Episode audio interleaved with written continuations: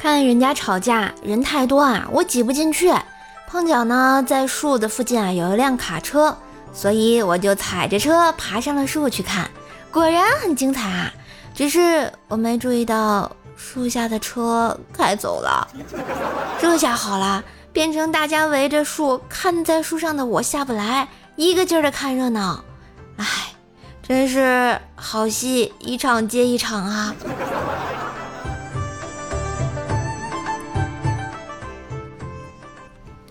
冰棍哥呢，手机里有个愤怒的小鸟。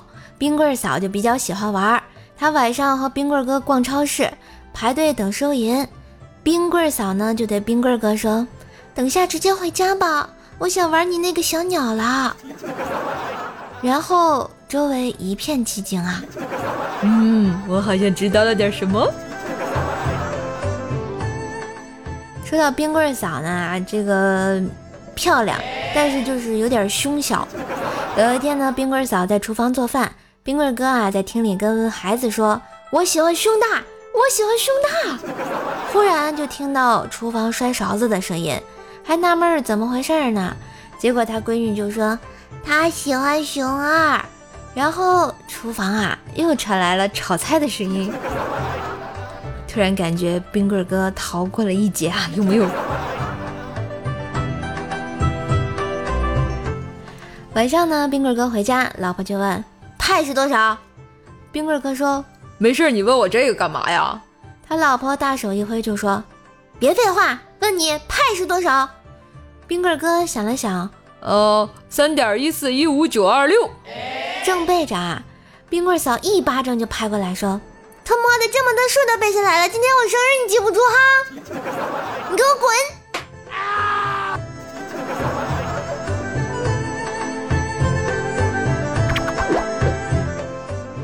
吃过晚饭啊，带着老婆小桃在公园里散步，突然跑来两个蒙面大汉。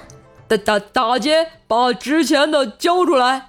把我吓坏了，拉过小桃啊，赶紧就对劫匪说：“大哥，我一分钱没有，不过我老婆最值钱，你们带走吧。”劫匪看了看后，满意的带走了小桃，我瞬间松了一口气。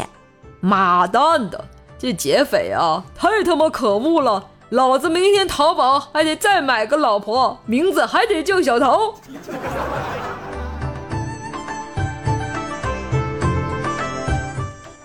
一次啊，和男朋友逛街，跟他说玩一个信任游戏。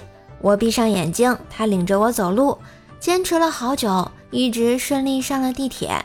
地铁上呢人很多，不过男朋友还是扶着我坐下了。然后他附在我耳边小声地说：“嘿，千万别睁眼，这个座位是别人让出来的。”呵呵呀。前几天去客户家收账，五岁的儿子呢非要和我一起去，我就吓唬他不许去，不然我就把你卖了。儿子根本不吃我这套，没办法，只好带上他。到了客户家，儿子乖巧的和客户的女儿在一起玩。我和客户聊得差不多了，最后他让我点点钱数，看数目对不对。我正数着，儿子突然跑过来，啪就给我跪下，然后说：“妈妈，我错了，求你别卖我，我值不了这么多钱的。”这个孩子是傻缺了吗？